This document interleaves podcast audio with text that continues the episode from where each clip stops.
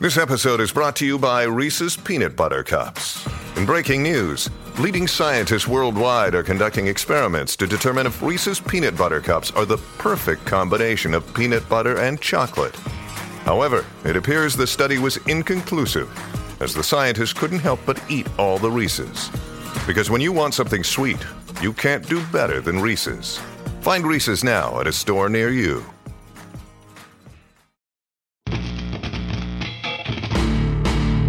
Teve alguns rolês, né? Uma época a gente fazia, tipo, os rituais de adolescente, sabe? Sabe aquela adrenalina de estar tá fazendo coisa errada, de tentar ver algo sobrenatural acontecer? É, o pessoal tá falando que alguns fãs da banda se mataram por causa da música.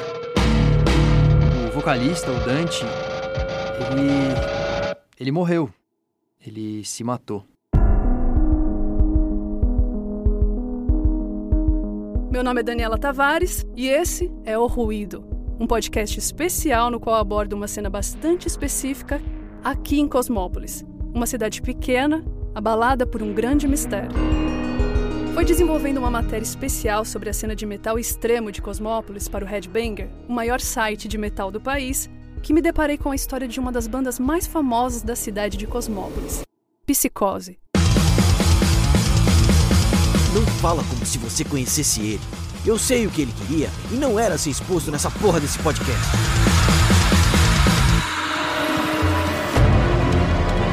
Quem é essa gente? Por favor, me deixa. Eu juro, não vou falar nada para ninguém. Me deixe em paz.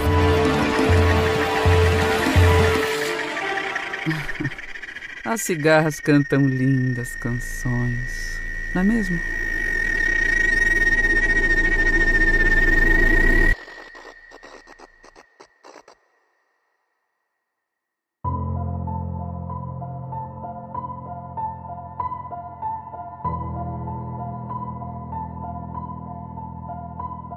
No coração sombrio de uma densa floresta nos Estados Unidos, esconde-se uma criatura que desafia a compreensão.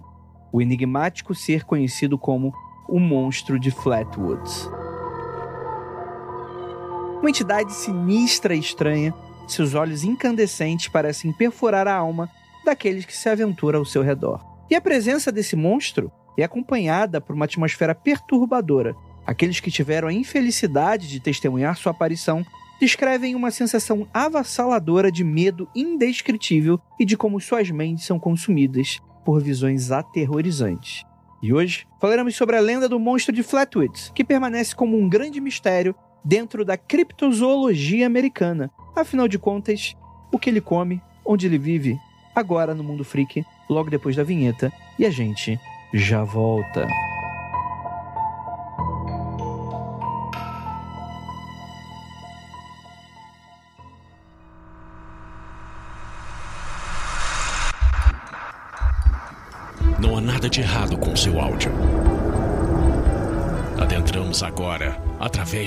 Sentidos. Estamos preparando você para o que vai acontecer nos próximos minutos. Além do que conhece por tempo e espaço, o contato com algo além. Não conte para ninguém e nunca olhe para trás, pois este é Mundo Freak Confidencial.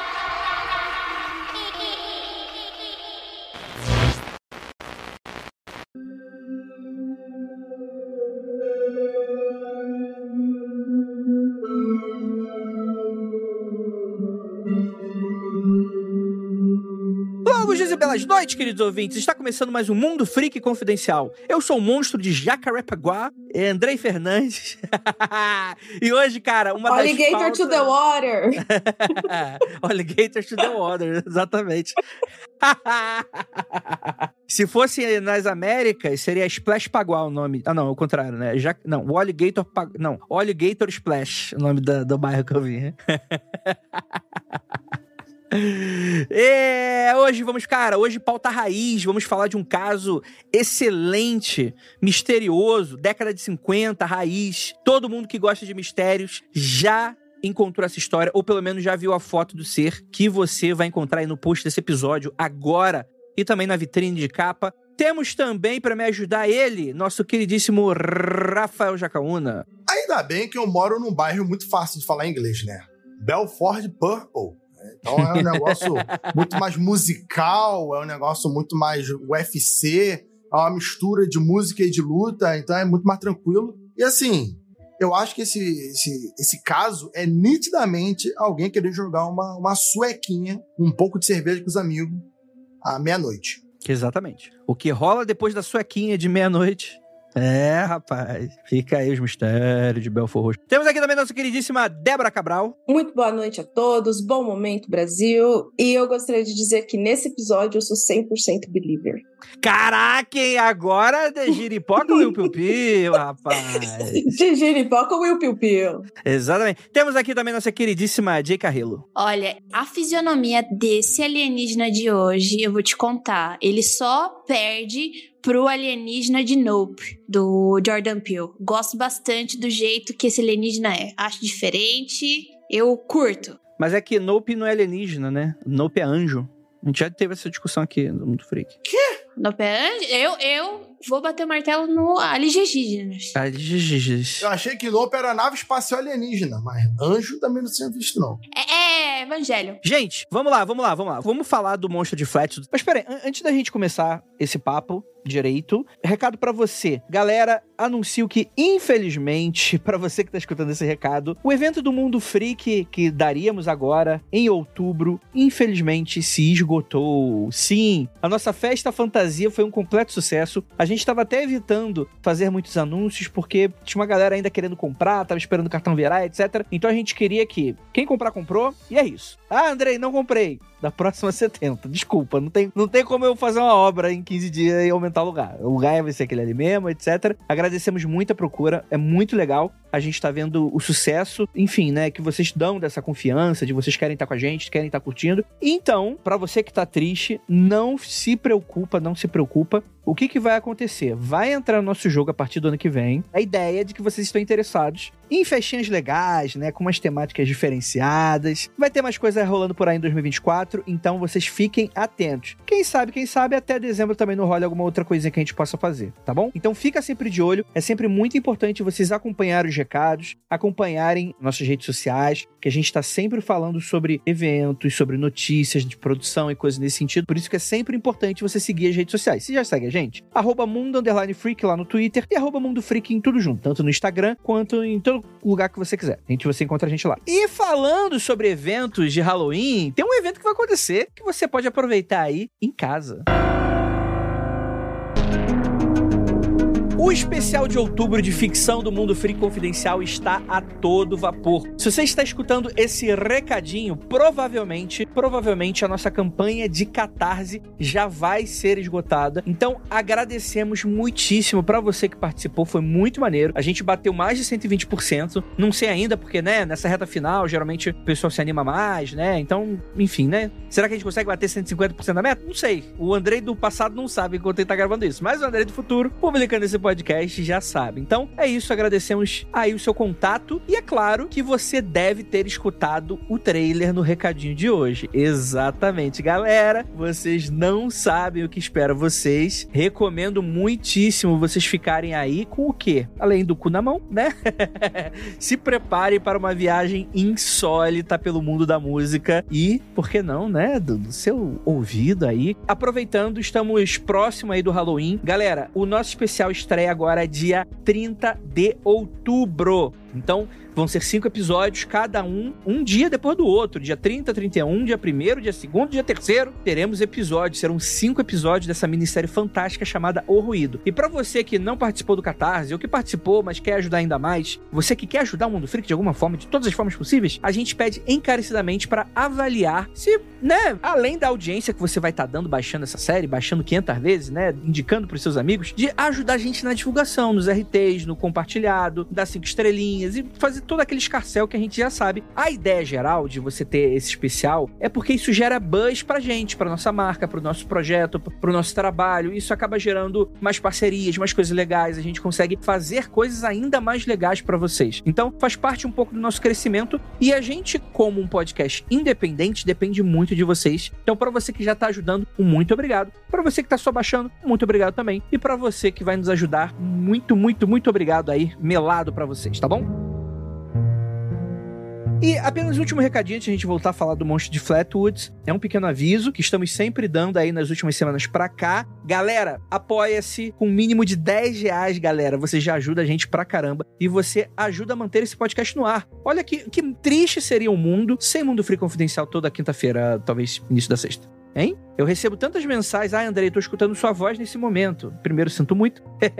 Segundo, as pessoas mandam essas mensagens mesmo e falam, pô, Andrei, cara, eu, eu, não sabia nem o que faria. Tipo, pô, eu escuto vocês durante o trabalho, durante as viagens que eu faço, vigia noturno, tipo, no meio do, do, do umbral, manda mensagem pra mim e fala, cara, por mais que eu esteja aqui no escuro, pô, eu tenho um pouco de medo, mas eu adoro escutar vocês. Então, gente, caso vocês tiverem como e puderem, é muito importante esse apoio, é o nosso alicerce. Então, apoia.se barra confidencial para garantir que o Mundo Freak está sempre aí. E um aviso para você que doa de 1 até 9 reais, a gente já conversou aqui com a Apoia-se e a gente vai mudar esse apoio automaticamente para 10 reais. Então, caso você não queira, não goste, acha que não tem como e tal, a gente agradece, a gente pede para você cancelar seu apoio e a gente. Eu juro pra você, gente, a gente fica muito grato até o momento que você conseguiu ajudar a gente da maneira como você desejou. Muito, muito, muito, muito obrigado. Pra gente isso é muito importante. E a partir de agora a gente vai estar tá utilizando aí o apoio mínimo de 10 reais, porque a gente sabe, né? Teve um monte de coisa que aconteceu, inflação, um monte de coisa mudou, as coisas ficaram mais caras, dólar caro, né? Então os equipamentos que a gente usa é caro para manter sempre essa mesma qualidade, né? Enfim, os custos mudaram um pouquinho, mas então a gente acredita que 10 reais é aquele valor módico que não vai fazer falta para ninguém que tá escutando a gente. É claro,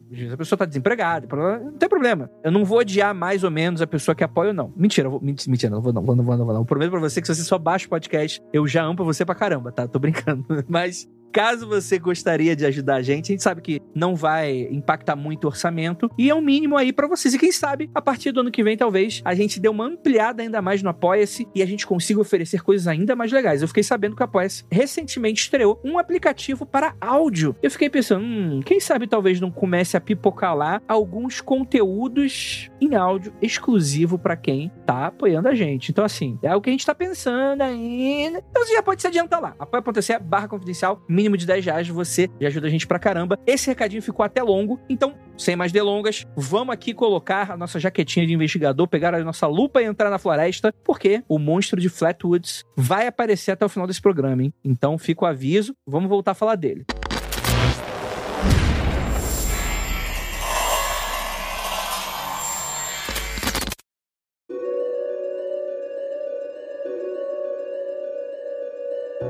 Cara, eu adoro esse caso, já, pô, ele é muito legal, porque ele tá no cerne do cara, da pessoa, da mina, do mino, do mini, que gosta de casos insólitos, pô. Isso aqui é classiqueira demais. O que, que é o Fantasma de Flatwoods? Ele tem um outro nome conhecido também como o Monstro de Braxton County, e seria aí uma, uma criatura, né, avistada na região ali em 1952, né? Então seria considerada aí por muitos como uma criatura criptozoológica, né, que seria aí o, a pseudociência, né? O estudo de criaturas mitológicas, né? Ou, ou, seres fantásticos, ou perdidos, ou lendários de várias regiões, né? Mas tem vários relatos que ligam também o monstro de Flatwoods à ufologia também, né? Segundo as testemunhas, o monstro é descrito como uma criatura alta, com uma cabeça esfíngica e brilhante, né? Ele tem aquele formato de, de, de cabecinha igual a Rainha de Copas, saca? Tipo, ele tem uma... O Zé Gotinha. O Zé...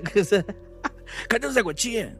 Né? Pra mim, ele parece super uma carta de baralho. É exato, não, não é bem uma copas, é mais para um ar de espadas ao contrário, Isso. um ar de espadas, né? Isso, verdade. E aí você teria aquele formato mas não seria a cabeça. Seria como se fosse uma sombra, como é descrita atrás da cabeça dessa criatura. Como se fosse um, uma indumentária, alguma roupa que a criatura tivesse e aquilo ali fizesse uma sombra, né? atrás da cabeça dela. E a roupa é de metal. E ela flutua e não dá para ver os pés. Então, tipo, ela vai se movimentando sem os pezinhos. Mano, se, se é, se você puder ver a imagem, para mim é surreal. Eu acho muito bonito. Eu chego a achar bonito mesmo. Tem umas artes que fizeram do, do monstro de Flatwoods, eu acho bonito e bem inventivo. É muito inovador e é muito legal. Eu gostei bastante também. Ele é muito diferente, né? Porque ele parece que é uma, é uma criatura com vestidinho, né? Ele tem aquela cabeça meio pretinha, com olhos brilhantes, né? Como se fossem dois faróis. E dá pra ver que ele tem uns membros meio alongados, né? Meio retorcido. É bem diferente, né? Sabe o que eu acho legal? Tipo, que a gente falou sobre é, seres criptozoológicos e de alienígenas. Eu penso muito em relação à Varginha, sabia? Porque, tipo, pra mim, esse caso, alguma coisa aconteceu. Alguma coisa aconteceu porque tem vários relatos, né? Só que, e até o FBI é envolvido mais pra frente. Só que ninguém fala o que aconteceu. Então, tipo, pode ter sido várias coisas, não necessariamente um alienígena. Tipo, eu acredito que tenha sido alguma coisa, mas. Varginha dos Estados Unidos. Você conhece a região, Jay? Ah, então, vou dar aqui uma de Lucas, né? Porque da última vez que a gente tá falando West Virginia, ele falou assim: como assim, Virgínia do Oeste? Virgínia Ocidental novamente.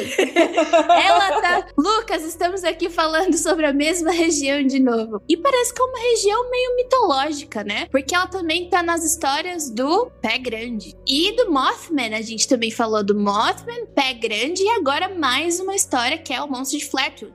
Na verdade, eu esbarrei com o monstro de Flatwoods quando eu tava pesquisando sobre o Mothman. Então eu falei assim, nossa, isso aqui, ó, isso aqui é interessante, mas de novo, a gente tá numa região dos Estados Unidos que ela é uma região, não vou falar de novo uma cidade pequena, quando a gente fala cidade pequena, as pessoas ficam bravas, né?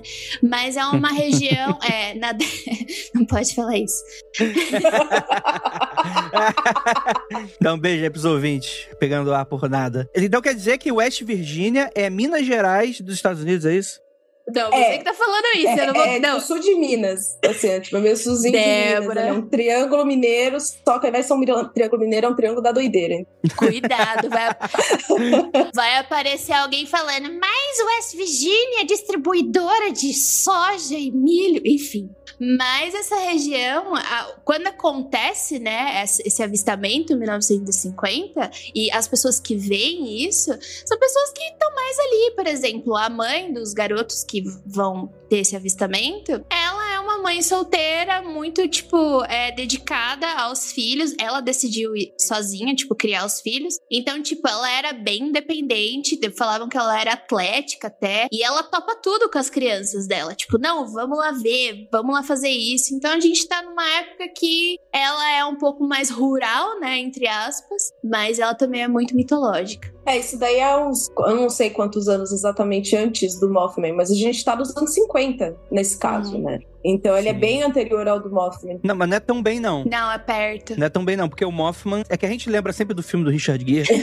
2000. Né? Lembra do celular, etc mas, mas o, o Mothman, se não me engano, também é da década de 50. Deixa eu dar uma conferida. Eu acho que é depois, sim. É, acho que é depois de 50. É, depois. Ah, não, é 66. Então tem uns 15 anos aí. Tem uns bons. Tem uns 15 anos. Mas é interessante porque existe todo um contexto do qual esse avistamento ele é feito, né? A gente vai ter um grupo de jovens que vai ter o contato com essa criatura. Então, vamos nos adentrar para aquela noite quente no fim do verão, 12 de setembro de 1952.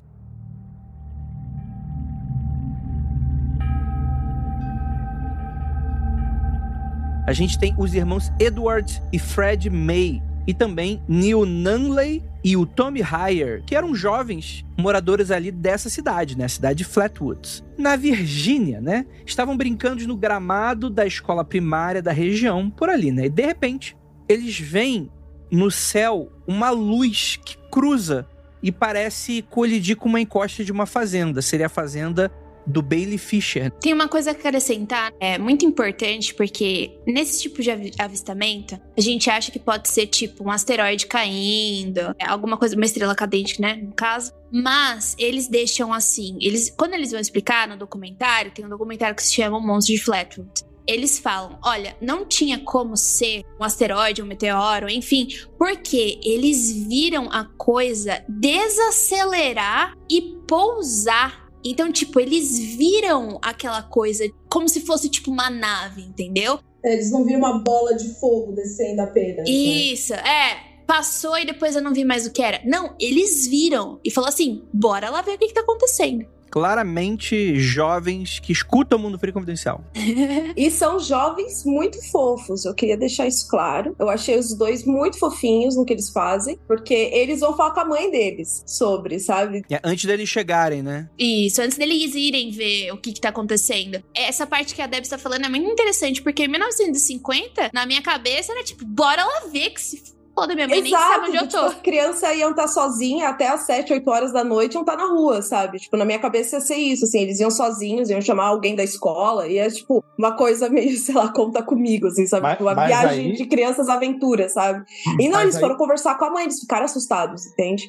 Mas aí entra o que falou no começo, que a mãe era muito dessa do rolê da aventura, né? Que a mãe chamava pra sair, que a mãe era pra frente nesse sentido. Então as crianças tinham um, um incentivo vindo de casa, então elas iam contar com a adulta ali, que era aventureira já, né? Gostava de fazer esse tipo. Sim, e eu gostei muito dessa mãe, né? Porque ela, ela chama dois guardas nacionais, né? Pra acompanhar eles. O... Então, esses dois guardas nacionais, desculpa te interromper, Andrei, era um dos primos da família dela. Ele tinha 17 anos e fazia parte da Guarda Nacional e tava ali por acaso. Então, como ela não queria ir ver sozinho com as crianças, o que ela fez foi, tipo, os meninos foram lá, viram que tinha acontecido alguma coisa e foram falar com a mãe. Então, são esses dois irmãos junto com os amigos. Assim, não, vamos chamar minha mãe pra, pra gente ir junto com ela, que ela vai com a gente. Foi lá e ela falou assim: tá, mas antes da gente ir todo mundo junto, não sei quem tá aqui. Esqueci o nome do cara. É o Jenny Lemon. Isso, é o Lemon, isso mesmo. Fala assim: vamos chamar ele, porque, pô, né, também um homem que tá acompanhando a gente, e ele faz parte da Guarda Nacional. Então a gente já vai ter aí alguém pra proteger, né? Na verdade, é só, o- é só o Lemon, né? Não tem. Não são dois, não. É, é só um, é só ele, só mesmo. Ele e o cachorro da família. E o cachorro. É, o cachorro faz parte da Guarda Nacional. Com certeza. Dos nossos corações. E é, o que é legal é que, assim, eles, onde eles viram, né, que aconteceu a colisão, vamos chamar assim, mas enfim, onde eles viram o que tava caindo, tinha caído numa fazenda, né? Então era provável também que eles soubessem onde é que foi. Tipo, ó, caiu, aconteceu alguma coisa na fazenda tal, a gente precisa ir lá avisar, porque é 1950. Então vai ser mais difícil mandar uma mensagem pro zap pra saber como é que tá todo mundo, sabe? Então, tipo, vamos saber o que, que aconteceu, vamos até lá. Eu achei muito legal. Assim, as crianças, parabéns pela atitude das crianças, nota 10. Foi falar com a mãe, foi falar com o responsável. A mãe, parabéns pela atitude de ligar pro primo, que era da polícia, sabe? Tipo, todo mundo fazendo certinho. Hoje em dia deve estar todo mundo morto já, né? Não, as crianças que a gente tá vendo aí, o Edward e o Fred, eles estavam vivos no documentário. Oh, que legal. E aí que tá, vai esse grupo de aventureiros até essa região que, ele, que as crianças dizem terem visto essa queda. E ao chegar lá, cara, aí a gente tem um filme de terror. Já tava escuro, eles avistam uma luz vermelha pulsante na região. O Lemon, né, ele ilumina a coluna com a sua lanterna e o grupo simplesmente testemunha uma das visões mais aterrorizantes de toda. Seria a minha, né? Eles, eu já não sei se os malucos entram na MIB, não sei. Mas pra mim seria. ia marcar pra sempre essa porra, né? Que eles veem a, a criatura, né? E pra eles é uma criatura de 3 metros de altura, com essa cabeça nesse formato, assim, mais ou menos, né? Tem esse formato aí em volta da cabeça. O que parecia ser como se ele tivesse vestido meio que um vestido escuro de metal. Muito esquisito, né? Eles chegam no local, eles também descrevem que o local tá com uma, uma névoa. Sim. Tem uma névoa muito densa no local e um cheiro muito forte de enxofre, tá? Então isso é importante porque a névoa ela toma parte da, da visão e essa névoa também pode ser fumaça proveniente de alguma coisa que foi liberado ali do que você queira acreditar, do asteroide, da nave espacial, do que for. Eu falo que é o demônio. É o demônio. O demônio tem cheiro de enxofre. Eu falo outra coisa, que a curiosidade que não é o Lucas Balamute que vai passar, mas nas florestas da West Virginia é muito comum ter fontes termais com um pouco de vapor desse sulfur, assim. Então é meio estranho pessoas da, da- do local descreverem esse cheiro sem estar no lugar. Então, tipo, pensa assim, alguém que mora perto de um rio sabe onde tá o rio, sabe o cheiro do rio, conhece essas coisas, sabe? Tipo, eles descrevem um cheiro parecido, mas eles não falam, ah, é o cheiro da fonte que passa aqui perto, sabe? Mesmo os dois Exatamente. tendo enxofre. Então isso é muito interessante. É- exatamente, porque justamente como você disse, se fosse um cheiro comum do local, eles não salientariam, não, não dariam destaque para esse cheiro. Então é algo que não é o, o normal daquela região, já que eles costumavam passear com a mãe e tinham esse costume, então é algo diferente do normal. Muito bom. Vamos dar uma descri- uma descrição mais detalhada aqui do monstro, né? As mãos da criatura eram meio que torcidas, né? Como se fossem garras. E o que parecia ser os olhos, né? Brilhava numa cor alaranjada vermelha. Além disso, parecia flutuar acima do chão, como a gente falou anteriormente, né? Tinha essa névoa estranha no ar, meio. Parece um miasma. Não sei se vocês lembram aqui daquelas histórias de bruxa, né? Que acreditava-se que existia é, como se fosse realmente uma névoa misturada com fumaça, assim, de miasma, né? Que o pessoal via no alto das florestas ou coisa nesse sentido, achava que envenenava, né? Que amaldiçoava, né? Então tem um pouco dessa, dessa aura de mistério aí. E a criatura, ela dá uma sibilada, que é, tipo, deve ser um barulhinho parecido com uma cobra, assim, alguma coisa nesse sentido, né? E, e vai deslizando, né, sem pés, na direção do grupo. E aí, mano, aí o pessoal catou cavaca aí. Falou, não, nope, e caiu fora. Né? Foi mais ou menos isso que aconteceu, né? É, a, a teoria, a teoria básica dos céticos, vou dizer aqui, vou, vou ser meu papel aqui, vou trazer a teoria do cético.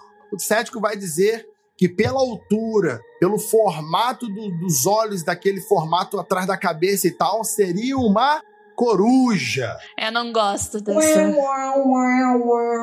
Estaria a 3 metros de altura, aqueles olhos, o piado, né, o sibilado, ali aquele som que saiu, que seria muito semelhante, alguns vão dizer que é, outros vão dizer que não tem nada a ver, mas poderia ser uma coruja no alto da árvore que voou na direção deles ali, afugentando eles do ninho e coisa do tipo. Essa é a teoria aí. É, eu não gosto dessa Excelente teoria. teoria dos céticos é eu essa. Já fui, eu já fui perseguida por uma coruja e não foi desse jeito, não. E não quem mora jeito. numa cidade que tem coruja sabe como que é desviar de coruja. Ah, é. E não vai confundir uma coruja com uma criatura estranha. Principalmente uma coruja de 40 40 centímetros, com um monstro metálico de 3 metros. É, então, e daí no documentário, eu assisti umas partes do documentário, tem uma parte, depois de muito tempo, né, que se passou, tem uma parte que um dos irmãos fala bem assim da mãe, que para eles saírem do local da fazenda onde eles viram o avistamento, né, a criatura, tinha uma cerca muito alta para se pular. E, tipo, quando descrevem a mãe, diz que a mãe é super ativa, etc.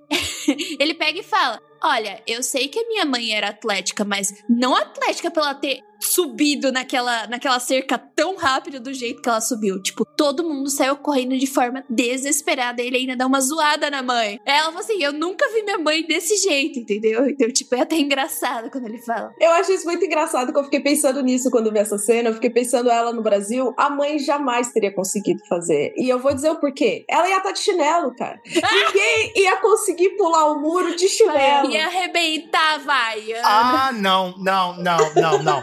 Aí, eu, aqui, sendo carioca, vou te falar que o carioca faz tudo que você pode fazer de tênis, faz de chinelo. E se não puder fazer de chinelo, faz descalço.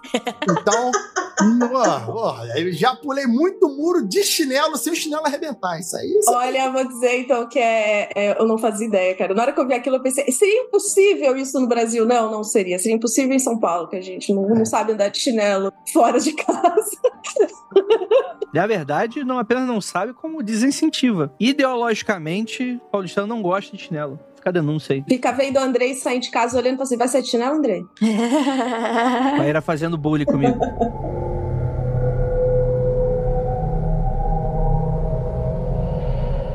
depois do avistamento e quase contato com essa criatura, né? Algumas das pessoas que estavam presentes sofreram irritação na garganta, vômito e náuseas, que inclusive persistiu por dias, viu? E essa névoa vai ser descrita, inclusive, em outros momentos dessa região logo depois. O que dá a entender que talvez tenha sido algo trazido? Tragado? Trazido. Trazido? Trazido. Daí, daí tá todo mundo errado. Trouxedo? Deixa eu interromper de novo mais uma vez, perdão. Se você tem algum problema com coisas com animais, pule essa parte. Mas não, não é nada muito descritivo. Vocês lembram que tinha um cachorro que foi acompanhado por eles? O cachorro, basicamente, era um cachorro só da região, que todo mundo cuidava, sabe? Era um cachorro caramelo da Americana. Isso, isso mesmo. E daí, o que aconteceu foi: esse cachorro começou a passar muito mal. Eles encontraram esse cachorro passando muito mal, vomitando. E infelizmente o cachorro morreu. E o Lemon também, ele só não teve como as irritações na garganta e vômito, ele teve, tipo, crises de epilepsia durante um tempo. Eles acharam que o cara não ia ficar bem mesmo, entendeu? Então, essa fumaça aí que a gente já tá falando há um tempo parece um pouco de sintomas de gás mostarda, sabe? Então, é Eu fico aí nessa teoria de que seja um experimento. Então, vamos ver. Boa. Boa, porque os efeitos são bem similares mesmo ao do gás mostarda, né? Uhum. Bem, a mãe e o Lemon relataram esse incidente às autoridades locais. Ao mesmo tempo, o xerife tinha um xerife e um delegado, né? É meio esquisito né, a maneira como essas autoridades funcionam, principalmente em cidade interior dos Estados Unidos. Mas eles começam a investigar relatos dessa tal de uma suposta aeronave acidentada na área, né? Então eles vão lá vasculhar o local onde esse suposto monstro teria sido avistado, mas acabaram não ouviram nada, nem viram nada, nem sentiram cheiro de nada. E de acordo com relato no dia seguinte, um jornalista, Lee Stewart Jr., do jornal Braxton Democrats, afirmou ter descoberto marcas de derrapagem no campo em uma massa estranha e pegajosa que depois foi atribuída por um grupo de entusiastas jovens como uma certa evidência de um disco voador na região, né? Essa marca depois vai ser atribuída a, a um certo automóvel na região, então é uma, uma, é uma questão que fica aí aberta. No caso dessa gosma aí que eles encontram, o FBI, a CIA, não tenho certeza, pega pra análise e a análise nunca é devolvida pro povo. Tipo, ninguém sabe. Né? Até hoje. Não sabe É, o que até hoje não sabe esses aconteceu. resultados. A gente tem outros relatos de avistamento, por exemplo, a Audra Harper, pouco antes do ocorrido na fazenda de, do Fisher, né, que seria a fazenda dele, que é desse avistamento das crianças. Audra afirma ter visto um monstro enquanto caminhava pela floresta perto da sua casa, próxima da cidade de Heathers. E como Heathers, é, acho que é Heathers, Heathers, Heathers é musical. Fica a cerca de 8 quilômetros ao norte de Fletchwoods. A Harper e sua amiga foram a uma loja próxima dali, pois você tinha uma estrada que saía de sua propriedade, que estava bastante intransitável e cheia de buracos, segundo elas. E por causa disso, acabaram seguindo por um atalho na floresta em vez de seguir a estrada, que aumentaria um pouco a, a duração da viagem. E cerca de meio quilômetro desse início de caminhada, elas notam uma bola de fogo em uma das colinas que elas estavam passando. A Harper acabou dando deu de ombro, falou, ah, meio que foda-se, né? Achavam que era meio que um vizinho caçando raposa, coisa nesse sentido. Só que quando ela olha pra trás, ela vê algo que não esperava. O fogo tinha desaparecido e no lugar dele havia uma silhueta alta e escura de uma figura em forma de homem. E aí, cara, elas ficam completamente adoidadas, biruleibe e saem correndo, né? Fugindo ali numa estrada que não era, não era de fácil acesso, assim, né? Eu não gosto muito do relato delas. Eu acho um pouco esquisito, que pode ser pra mim qualquer coisa, né? Eu não me sinto confortável andando de noite numa estrada. Tem no um- meio da floresta. Aham, duas mulheres, assim, Ah, em 1950. Exato. Mas tem um relato que eu gosto bastante, que é de um pessoal, uma família. Então é um pai, uma mãe e uma criança, bebê ainda, que estão viajando de carro para aquela região. Eles não são dali, mas estão viajando. No mesmo dia do, do acontecimento, do avistamento lá da, da Kathleen, esse casal tava de carro. Então imagina, você vai fazer uma viagem, você faz aquela revisão básica no carro. E nessa revisão do carro, eles trocaram a bateria do carro porque já tava para morrer. Então, assim, ah, vamos trocar e vamos fazer essa viagem. Beleza, foram. No meio do caminho, perto da região, o carro começa a dar sinais de engasgamento, como se fosse a bateria. E daí o pai fala assim: pô, a gente acabou de trocar, né? E de repente a criança começa a engasgar, como se ela estivesse engasgando com um ar. Então eles sentem um cheiro forte de alguma substância. E ao sentir esse cheiro forte, o pai sai, né? Enquanto a mãe tá dando um jeito na criança. No que ele sai, ele se sente tonto, meio que tonto, dá um teto preto, não sabe o que tá acontecendo e só ouve a mulher dele gritando: "Presta atenção que tem alguma coisa atrás de você". E quando ele olha,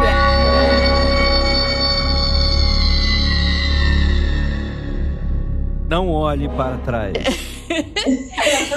ele olha, ele olha e é o monstro de Flatwoods. Então ele vai lá e descreve Mas aí ele Uma- já é bem mais diferente, na minha opinião, né? Esse daí ele é uma descrição bem diferente.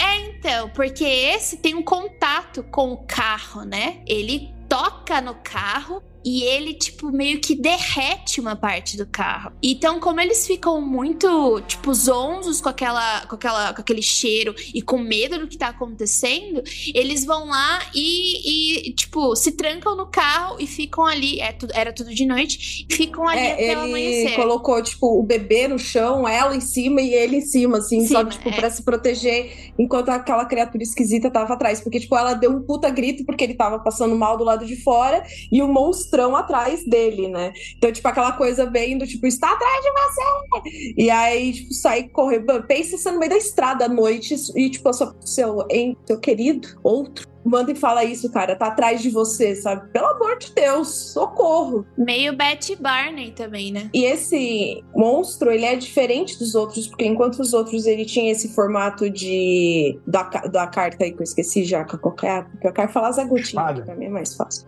Isso. É, esse daí é meio jacaré mesmo, assim. Ele tem umas coisas mais de réptil, assim, a cabeça dele. É como se ele tivesse despido dessa roupa dele, porque como a Andrei falou no começo, esse formato da cabeça dele parece como se tivesse no plano de trás do corpo. E esse parece tipo, sabe aquele eu, eu lembro muito do- daquele Pokémon que é de, de três cabeças, o 3D. Esqueci o nome dele. Como é o nome daquele Pokémon? Diglett. Doug Trio. Isso. E daí fizeram aquele meme que debaixo da terra eles tão, são todos fortões. É basicamente essa ufa, aparição. tem outros memes aí pior que esse aí, mas beleza. Não, não, não. Que isso? Não, não. É esse que, tipo. Não, o que eu pensei era numa versão mais antiga ainda, uma referência mais antiga, aquele Power Ranger, que aquele boneco que trocava a cabeça, sabe? Assim. Sim. Não. Aí tipo, você colocava o capacete e depois a cabecinha dele de Power Ranger. Assim. Trocou É, a não. cabeça do capacete e veio do monstro. Ele parece muito um. Como é o nome? Um. Que é o. A, a ex-namorada do Lucas. A gente só tá citando o Lucas aqui. A mulher reptiliana? Reptiliano. Ele parece meio reptiliano. Caralho, do nada. Desculpa, Evocamos aqui o Lucas. foi a única referência que eu lembrei. Clássicos Mundo Freak.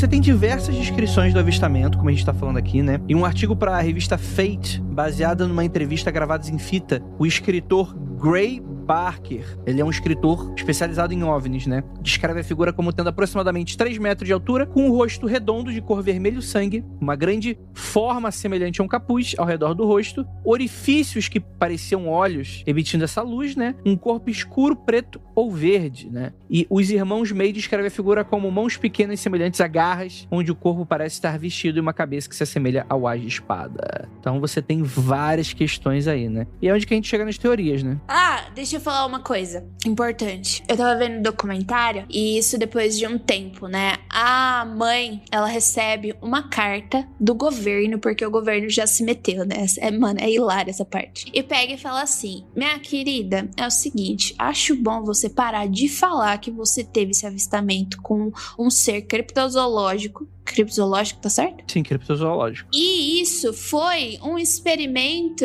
de aeronaves. Você não viu nada disso. Acho melhor você parar de disseminar esse tipo de história. E daí a querida pega e fala: Meu filho, eu não vou parar de falar o que eu vi, porque eu tenho certeza do que eu vi, entendeu? Então, tipo, a cidade, por- depois que isso aconteceu, acabou abraçando essa história. Tanto que quando você tem. é, O monstro de Flatwoods, ele tem um apelido, né? Porque, como foi descoberto, como aconteceu em, na cidade de é, Braxton, chamam ele de Braxty. Tipo, um apelidinho carinhoso pra ele. Parece aquele nome daquela saída da Inglaterra do, da União Europeia. Brexit. É um monstro. Ai, caralho.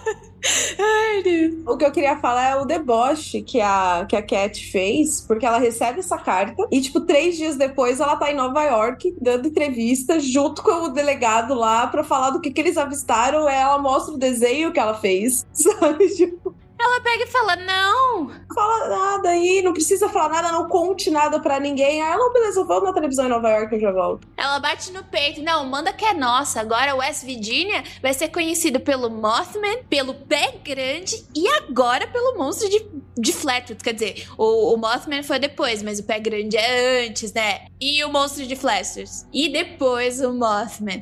Então, eu acho isso muito legal, porque, é, de novo, remete à Varginha. Alguma coisa aconteceu. Porque, tipo, a Cat, ela não ia virar e inventar isso do nada só pra, pra mídia. Tipo, ela não queria, ela, ela sempre falava. E os filhos dela também. Mano, a gente viu, foi isso que a gente viu, foi isso que a gente sentiu. E assim, vocês podem dizer o que vocês quiserem, mas não, não é convincente, porque a gente passou por isso. Então, alguma coisa aconteceu. Pode ser experimento, pode ser qualquer coisa, mas alguma coisa aconteceu porque eles não voltaram para trás e o jeito que eles contaram foram muito consistentes. Não mudaram durante o tempo, entendeu? Que é uma coisa que acontece. Então, se tornou um folclore da West Virginia, literalmente. Eles abraçaram. Quando você vai para a cidade de Braxton, tá lá, seja bem-vindos aqui, Jazz, o monstro de Flatwood. E depois, né, muito diferente do Mothman, o Mothman, no final das contas, a gente viu como um presságio, eu não tenho certeza, era um presságio de coisas ruins também? Isso, isso. Uhum.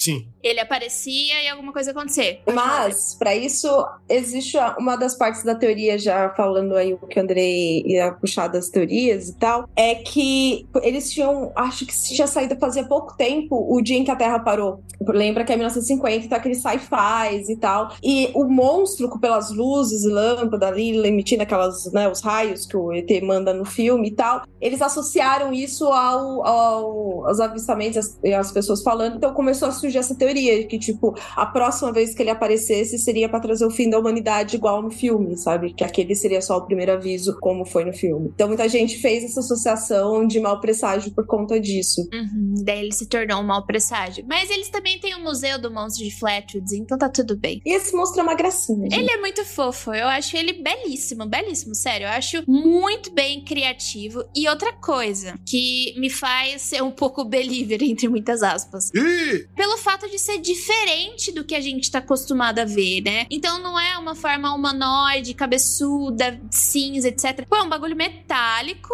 e tem olhos vermelhos e não necessariamente ele tá como se ele vestisse uma espécie de escudo, de armadura, entendeu? Muito diferente dos tipos de alienígenas que a gente tá tendo relatos nessa época, né? Então eu acho, tipo assim, olha, eu acho que a gente encontrou um animal aí que a gente não conhecia antes, entendeu? E também, entrando numa teoria, talvez tenha sido experimentos do governo americano nessa época, década de 50, porque os sintomas de- desse gás aí de todo mundo foi muito semelhante a gás mostarda. Então, tipo, eu não acredito na teoria da coruja, eu acho a teoria da coruja extremamente forçada. No entanto, de experimento, vai que eles estão tentando experimentar alguma coisa em algum animal. Sabe o que eu pensei que poderia ser? O problema dessa teoria, a parte principal dela é o ser foi visto.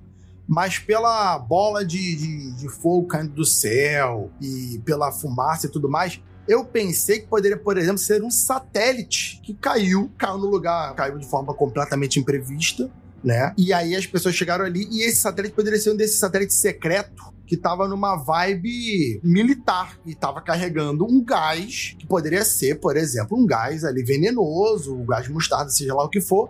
E aí liberou isso, entendeu? A gosma, porque me, me remete muito a Naupan, né, do, do Vietnã que foi usado.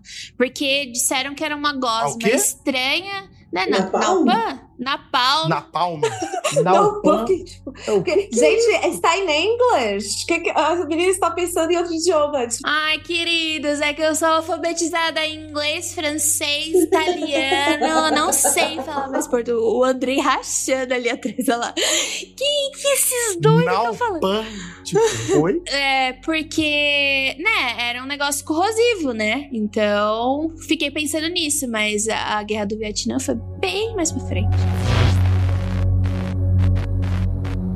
Quando eu tava no ensino médio, aí tinha aqueles banheirão, né? Hum, banheirão. Lá, Falar banheiro no mais. no- Banheirão. dos campeões, Andrei? Banheirão tem outro significado isso aí, André. Cuidado. Banheiro no masculino é uma palavra que não pode ser mais usada. Foi estragada para todo sempre mesmo, né? Não, banheiro no aumentativo. Um banheiro de grandes dimensões. Utilizadas por vários alunos, não ao mesmo tempo e todos uniformizados, tá? Que conste-se.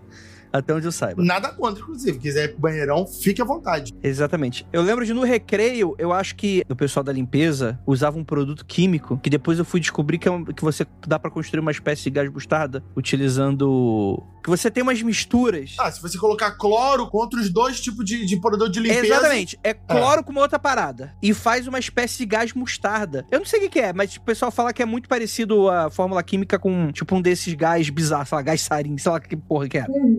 E é muito engraçado, porque, tipo assim, é, é um negócio que você não vê necessariamente, né? Eu não tô falando que é a mesma coisa que nesse negócio, mas eu lembro até hoje dos efeitos do tipo, você entra num banheiro normal, limpo, com aquele cheiro bastante característico de produto de limpeza, bastante pungente, assim, né? Bem forte, assim. Parecia que ele penetrava na narina, assim, com garras, assim. E aí você ia lá, fazia aquele seu xixizinho de lei. E, cara, daqui a pouco, você tava lá, seu olho começava a arder para um senhor caralho. E eu ficava, caralho, o que que tá acontecendo? Foi aí que eu descobri. Acho que é, é gás de pimenta mesmo, é mais- bem mais simples. acho, que, acho que não dá pra fazer gás mostarda com essa barata. eu acho que é. Faz.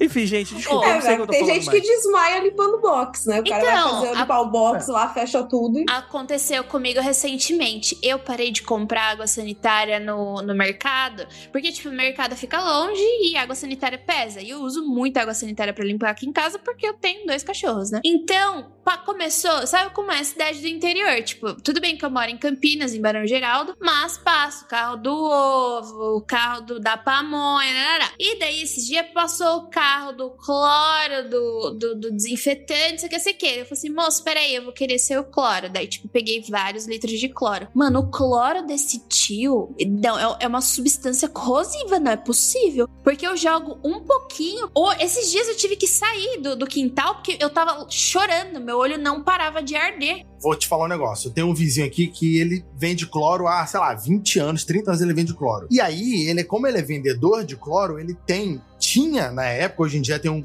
um depósito, parece, mas quando eu era criança, eu ia lá chamar os meus amigos, que ele é tio, ele é tio do amigo meu. E aí tinha, ele chama várias bombonas. Que bombonas é aqueles reservatórios grandões. De, de, de produto químico. Tinha várias bombonas dessa de cloro no quintal dele. E aí ele cercava e falava pra gente, quando a gente ia lá, pô, tinha lá 10 anos, 12 anos, ele falava, ó, não chega perto, que isso aqui mata. E aí ele, depois eu fui saber que era cloro que não era diluído, era um cloro super concentrado, era um cloro meio que, que cloro puro. E aí, pra vender, ele fazia uma proporção, agora eu não lembro a proporção, mas eu acho que era 5 para 95 de água, sabe? Era uma parada assim, 1 para 99 de água. Então ele vendia esse cloro diluidinho em garrafa PET e tal. Mas a- ali ele falava: Isso aqui, se bater em você, tu vai perder o braço. A gente ficava, caralho! Então, era um negócio brabo. Então faz sentido, porque o, o cloro desse cara, ele é muito forte. Ele deve concentrar menos, né? Deve fazer, sei lá, É. 10 por 90, 15 por 85. Aí fica forte pra caramba. E eu compro galão de 2 litros. Teve uma vez que pegou no xixi do cachorro, o xixi do cachorro fez. Deu. Tu pode, tu pode dobrar essa quantidade, então, pô. Tu te põe mais água, tu vai, for- vai ter mais cloro e tu vai durar mais tempo aí. Técnicas. Caralho, o que que esse podcast tá virando? É, fabricando armas químicas.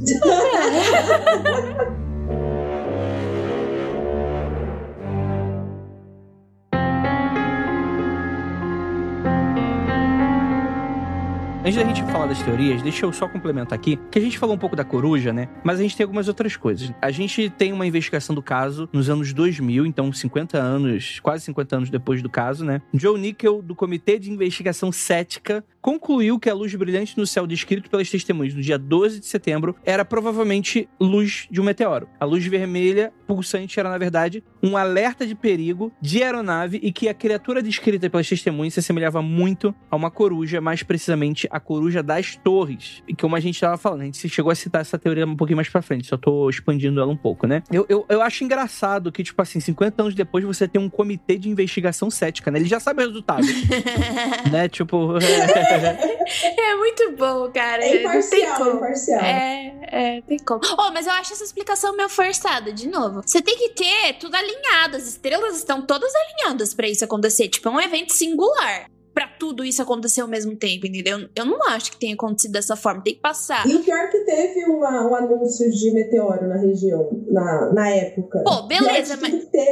Mas meteoro e daí sinalizador junto, tipo, entendeu? É muita coisa. Tem um avião que tinha que ter passado pra emitir a luz certa. Eu acho que é muita coisa que tem que estar muito alinhadinho. Eu ainda, tipo, concordo com que seja um experimento, por exemplo.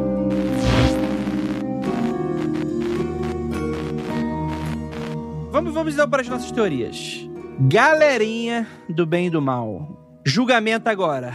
Natural ou fake Neri? Fake Neri!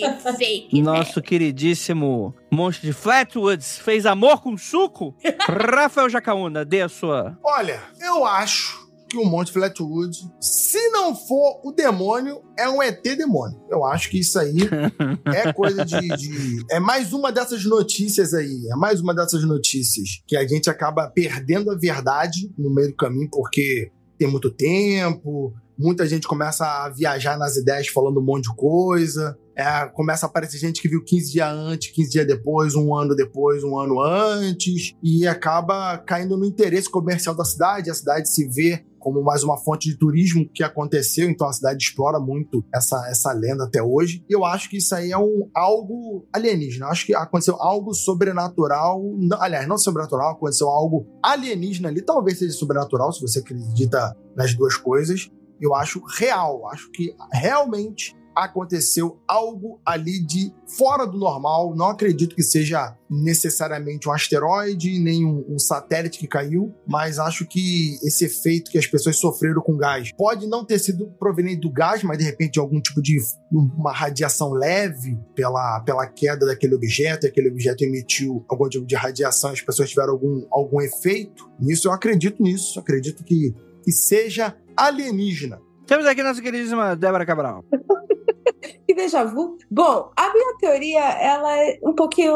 Eu vou dizer que eu acredito 100% que pode ter sido alienígena. Eu acho mesmo que pode ter sido. E a minha teoria é interessante, que é o quê? Preste atenção. Eles viram cair uma luz, certo? Quando eles chegaram perto, eles viram aquela criatura. E se o que desceu colocou drones, sentinelas, num raio? E é por isso que pessoas em regiões mais ou menos distantes viram coisas parecidas, mais ou menos no mesmo tempo, porque era num raio. E aquela coisa inicial que tinha que estar ali, depois foi embora, qualquer coisa assim. É por isso que é tão metálico e tão, tipo, só uma criatura. Não é tipo uma, um monstro, não é nada muito assim. É mais do tipo um- uma sentinela. Vamos chamar. Ó, sentinela. Eu acho que a sentinela é uma, é uma boa versão, assim, do que eu acredito. Essa, inclusive, é a versão que o um dos, dos das crianças que estão nesse documentário, tá disponível no YouTube pra quem quiser. Ele fala que ele acha que era algo como um sentinela, porque ele não sentiu que era algo vivo, sabe? Tipo, ele só sentiu uma presença, um bagulho todo metálico, gigante ali, emitindo luzes. Ele não sentiu que era algo vivo. Ele considera que era uma sentinela e a minha teoria é O que essa. é uma sentinela? Em qual sentido? Algo pra proteger aquela coisa que tava ali no meio. Ah, tá. Então, Tipo, mas seria uma coisa meio. fazer meio... um scanner, alguma coisa, sabe, de exploração. Seria insólito. Sim. É, Foi o que eu falei. Eu, nesse daí eu sou 100% time believer, porque pra mim isso faz muito sentido que tenha sido algo assim, porque isso explicaria que tá tão distante, várias pessoas vendo coisas em lugares diferentes, porque aí não é todo mundo indo na fazenda Fisher, sabe? Tipo, tá coisas acontecendo 8 quilômetros, 15 quilômetros de distância. Então, pra mim faz sentido que tenha sido uma exploração, vamos dizer assim. E eles foram muito legais, porque, tipo, eles só nunca mais voltaram. Então, não gostaram muito daqui. Ou o governo fez acordo. O governo fez a coisa. Jay Carrillo. Eu, infelizmente, me perdi na teoria da Debs quando ela falou drones. Eu falei, drones em 1950? Eu acho que tava começando a nascer o drone em 1950. Eles não é saberiam explicar um drone. Eles explicariam como cães de guarda. Eles explicariam como, Ah, como tá. outra coisa, entendeu? Mas eu tô falando, olhando com o meu olho pra cá, eu posso dizer que pode ter sido algo assim pra ter acontecido em diversos lugares. Então é o drone alienígena. É isso. Isso, Ah, isso, tá. Agora, agora isso. tá. Agora Veio a conta. nave, soltou coisa pra proteger ela num, num perímetro ali, num raio e tal, pra galera não chegar perto do que eles iam fazer ali, depois eles foram embora. E essas pessoas tiveram interação com as sentinelas do coisa. Entendi. Eu fui até procurar quando é que foi- o drone foi criado. E, tipo, tinha veículos aéreos não tripulados desde 1849. Eu tô, tipo, passada. Mas eram balões, né? Então, tipo, o primeiro desenvolvido mesmo foi na Segunda Guerra Mundial, em 1951. Depois. Aí é você alargar o conceito de drone, né? então, então. E daí eu fiquei, calma, 1950, mas tudo bem, agora eu entendi. Eu acredito, eu, eu tenho a mesma opinião. Pra mim, esse é um caso de Varginha dos Estados Unidos, tá? É, aconteceu alguma coisa aconteceu alguma coisa. E eu não sei te dizer o que, que foi essa alguma coisa. Eu acredito muito nos relatos das pessoas que estiveram ali. E também acredito de que elas foram atingidas por algum tipo de gás. Então, creio eu que tenha sido alguma espécie de experimento, já que o FBI, a CIA, não sei, o governo americano acabou se metendo e nunca mais falando sobre o caso. E o que eu mais gosto dessa história é a apropriação cultural disso. Então, tipo, você é. Você não. Mano, tem até jogo. Eu acho que tem um jogo do Fallout que você tem o monstro de Flatwoods do bem e o monstro de Flatwoods do mal. Tem uma aí pro Andrei ficar felizão, que Legend of Zelda tem inspiração nesse, nesse monstro que é o, o Eles, do Majora Mask. É verdade. Tem uma missão muito da filha da puta que você não precisa fazer, não, não faz parte da história, mas é uma side quest que você tem que salvar o Long Long Range de, de criaturas alienígenas, literalmente. Tipo assim, eles veem um. Vem uma luz no céu, aí desce os bichos, e no final, se você falha, eles raptam uma vaca e a garotinha. e a garotinha volta depois ela é meio abobada, saca? Tipo, ah, que não lembro de nada. Ai, tadinha. E aí, como é um jogo de viagem no tempo, você tem que ficar voltando e tal, você vai até conseguir salvar ela e tal, né? Só que aí você atira flecha no, no monte de Flatwoods. é bom demais. Pode ser também, cara. Pode ser também. Mas ele foi muito divulgado dessa forma. O que eu acho legal, porque, tipo, não se tornou. Tudo bem que o cachorro morreu, mas não se tornou uma coisa traumatizante e nem perpetuou aquela coisa de mau agouro, entendeu? Então eles fizeram um museu do monstro de Flatwood. E é engraçado porque quando você chega lá, tem um aviso de que é proibido fazer. Como é em, em, em português? É aquele mesa branca. Desculpa que eu É, sim, é, é como se fosse um rito, né? Uma. uma- É, é, não sei como é, como é a tradução disso. Enfim, você não pode. Teve um podcast que eu tava ouvindo e ela falou assim: mano, vou chegar aqui com uma Ouija board. É, vocês são espírita. Eu vou chegar aqui com uma Ouija board e já era dela. Não, não pode. É extremamente proibido. Tipo, é a primeira placa que você vê quando você entra no museu. Então, se tem uma placa, tem história. E a mulher não sabia dizer por que, que não podia. É, ela não sabia, então a gente não sabe. Se você é de West Virginia e tá escutando a gente. Fala aí pra gente por que, que não pode fazer. O Magicando tem histórico aí de ter conversado com. Alienígena, né? Sumonou. Verdade, a gente precisa fazer esse experimento de novo, hein? Conversaram com, com o ET de Rosa. bom demais, bom demais. Esse esotérico. Gente, Fa- Não, fala só teu, que- no que, que você acredita, faltou você. eu não acredito não. Eu sou... Não é, eu não sou assim, nem cético nem believer, eu sou, não tô nem aí. Eu faço podcast de alienígenas, mas eu não, não acredito, não quero saber de nada. Alienígenas. Cara, Monstro de Flatwoods, eu acho ele muito maneiro, mas eu acho que é um relato com muito pouca evidência. Você tem esse esse grupo de pessoas que testemunharam alguma parada e sempre vai ficar naquela mística do, cara, será que essas pessoas estão falando a verdade ou não? Eu acho muito pouco provável que você tenha, sei lá, criança misturado com adulto, misturado com cachorro, misturado, sei lá, com algum agente do Parque Nacional mentindo na parada, saca? Tipo, parece meio absurdo essa alegação. Mas tem muita coisa estranha nesse universo, né? E essa é mais uma delas.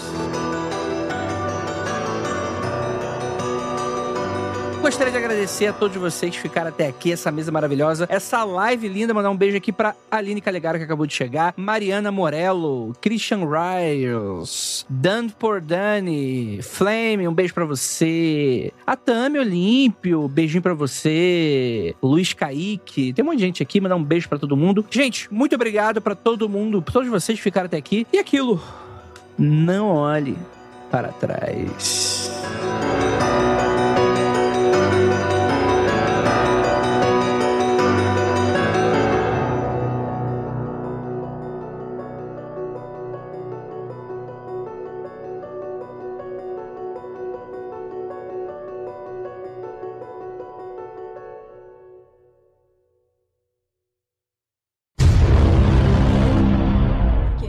Literalmente atrás de você. Exatamente.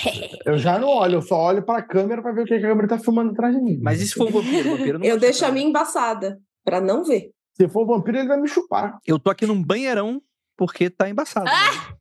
Meu Deus do céu. Oi, e a galera no chat chamando Jacana de gostoso? Fala- falaram que a careca dele é muito bonita. Eu fiquei vendo, foi- essa só foi a minha- Qual observando. careca? Que isso? Falaram que minha careca é redondinha. Falei, É, meta estendida. Se você apoiar o ruído, ah, você vai saber que careca. Qual careca elas gostam mais? meu Deus. Camila entrando em crise existencial, coitada. Fica tranquila, Camille. Ninguém vai pra Vocês Belfor Roxo, não, pegar homem. Fica tranquilo.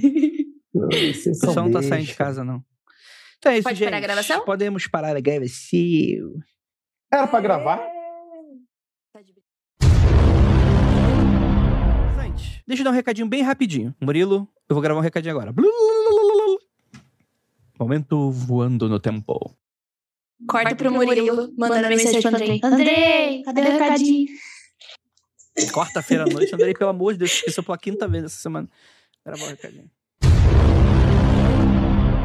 Contato com essa criatura.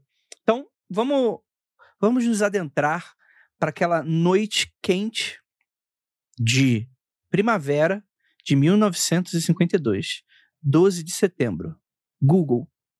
Era primavera nos Estados Unidos? Eu não sei, eu tô falando aqui. Não. eu comecei a ficar assim, primavera, do que, que ele tá falando? Meu Deus, Andrei. Tá inventando palavras. Tá inventando É, palavras. assim, é exatamente agora, né? Porque, tipo, é 12 de setembro. Então, tipo, em algumas semanas aí vai, vai dar exatamente a época certa do Vai ano, começar né? outono, tá terminando o verão. É, então, então, se a gente tá onde a gente tá. Ah, é verdade, neva no final do ano, né? Tô viajando, né? Tô achando que. Meu Deus, Andrei. Natal, né, André? Natal, pô. Pô, desculpa, gente, eu sou burro. É, vamos lá. Olha, mas eu vou, vou fazer aqui um disclaimer, depois o Murilo, se quiser, pode até cortar essa parte. Quando foi a primeira vez aí em São Paulo, fiquei na casa do André, da Ira, e aí a gente foi comprar pão, a gente ia comprar pão, aí eu fui, botei meu chinelo, tirei da minha mochila meu chinelo, a Ira. Chinelo? Falei, a Ira, chinelo. Ela, não. Em São Paulo você não pode dar de chinelo. Eu e falei assim, "Ira, pelo amor de Deus, eu vou de chinelo, aqui na padaria pertinho, é muito longe. Não, não, é aqui pertinho. Aí botei chinelo.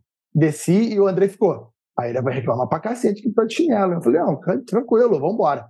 Quando eu voltei, aí ele olhou pra mim e falou assim: tira o chinelo agora. Eu tirei o chinelo, tava, tava uma marca preta assim. A única marca que não tava preta era justamente a tiro de chinelo que tava no meu pé. Aí ela, isso se chama asfalto de São Paulo. A poluição deixou meu pé preto. Aí eu entendi porque paulista não anda de chinelo. Eu falei, ah, tudo faz sentido agora. Agora explicou muita coisa. Eu me mudei pra São Paulo, né, recentemente. E eu fui no mercado, que é tipo aqui perto. Peguei o Você é chinelo. de, de. Osasco, Guarulhos? Guarulhos. Aí eu fui pro mercado de chinelo, porque tava um dia de sol.